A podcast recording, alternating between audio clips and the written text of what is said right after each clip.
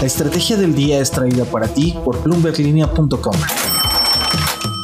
Muy buenos días. En este viernes en el que la mayoría descansa, no así la información, cerramos la semana hablando un poco de vuelos, las criptomonedas más raras que andan conquistando a las plataformas de exchange más famosas, un repaso más reciente a la apuesta de SoftBank con las startups y rondas de inversión que no deben ustedes perder de vista. ¿De qué estamos hablando?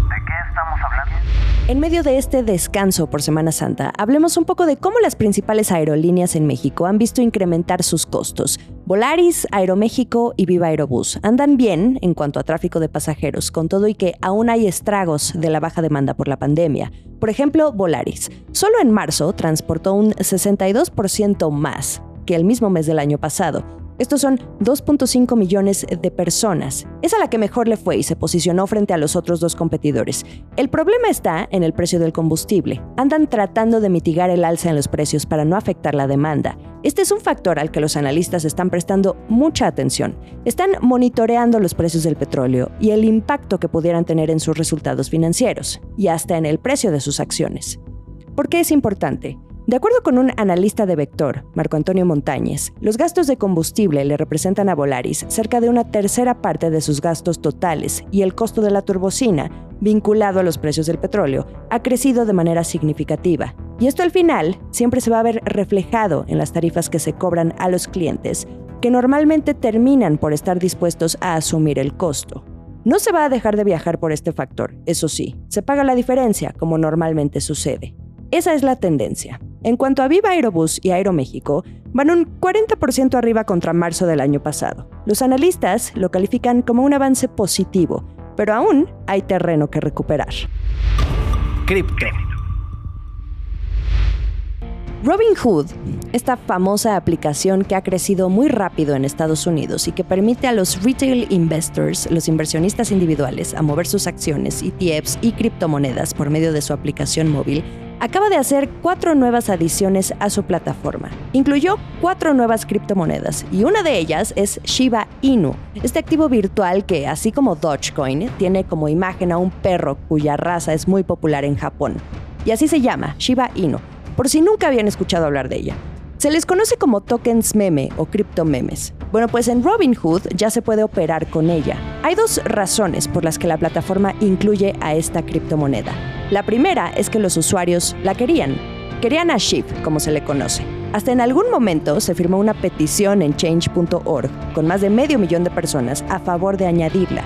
Pero también se puede tratar de una estrategia de Robin Hood, de seguir atrayendo inversionistas, de seducirlos, sobre todo después de haber visto un boom de nuevos usuarios mientras todos andaban encerrados por la pandemia, viendo a ver en qué invertían su dinero. Shiba Inu no es la única que añade Robinhood. También se unen las criptomonedas Sol de Solana, Matic de Polygon y Comp de Compound. Esto es el dato del día.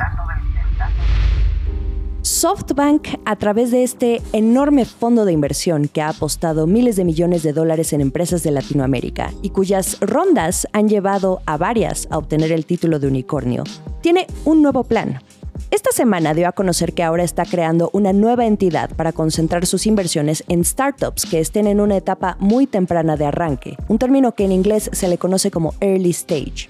Este nuevo fondo va a llevar por nombre Upload Ventures. Es una especie de spin-off que entraría en operación a finales de abril. La tirada es mantener su objetivo original de inversión de aproximadamente 100 millones de dólares al año. Van a empezar con un equipo de 12 personas que le van a dar vida a este fondo y que van a estar operando desde las oficinas que SoftBank tiene en Brasil y México. Ahora, SoftBank está dando pasos interesantes. Esta noticia del fondo es la segunda después de haber escuchado aquí en México, durante un foro de capital privado, a Shun Niata, quien es el Managing Partner de SoftBank International, decir que van a estar enfocados ahora en impulsar a las empresas que ya están en su portafolio. Y como bien lo dijo, en el mundo del capital emprendedor, la primera inversión no es la última, al menos siempre le van a seguir tres o cuatro rondas más. Advirtió que serían más selectivos e incluso dijo que el año pasado, 2021, fue un año profundamente irracional, así lo dijo, debido a que llegó mucho capital a la región de América Latina. El último sorbo. En Bloomberg Línea, cada semana, estamos dando seguimiento a las rondas de inversión que están sucediendo, no solo en México, sino en toda la región. Y en lo que va de abril, desde el primer día, déjenme platicarles de algunas empresas a las que los inversionistas están apostando. Por ejemplo, tenemos a Curadeuda, esta fintech mexicana enfocada en reparar y reestructurar créditos. Recaudó 1.3 millones de dólares de Magma Partners. Tenemos otra startup mexicana que se llama Pacto, que está dedicada a facilitar pagos sin contacto en restaurantes y bares. Consiguió unos 2 millones de dólares.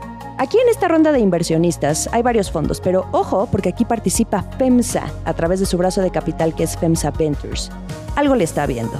También está Tani Salud, que conecta a pacientes que necesitan una cirugía con médicos, junto a unos 700 mil dólares para expandirse en la región. También está Plena, con otra ronda semilla, por unos 845 mil dólares. Esta es fundada por dos mujeres que se dedican a la salud integral de la mujer, a atender este tema. Apenas abrieron su primera clínica en Ciudad de México. A nivel región, destaca la startup chilena Grupo Central, que es pionera en el modelo de cocinas fantasma o dark kitchens, que son las que solo sirven por aplicación, no hay restaurante físico.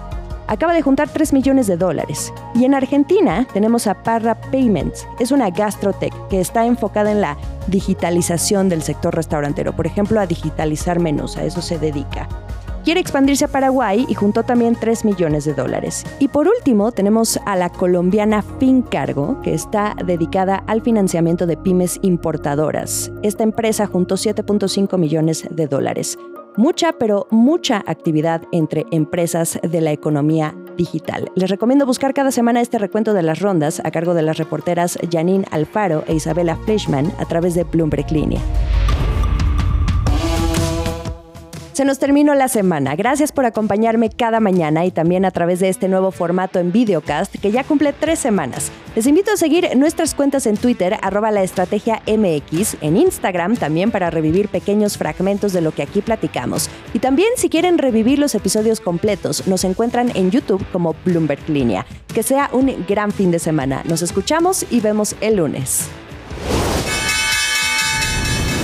Esta fue la estrategia del día, escrito y narrado por Jimena Tolama, producido por Arturo Luna y Daniel Hernández. Que tengas un día muy productivo.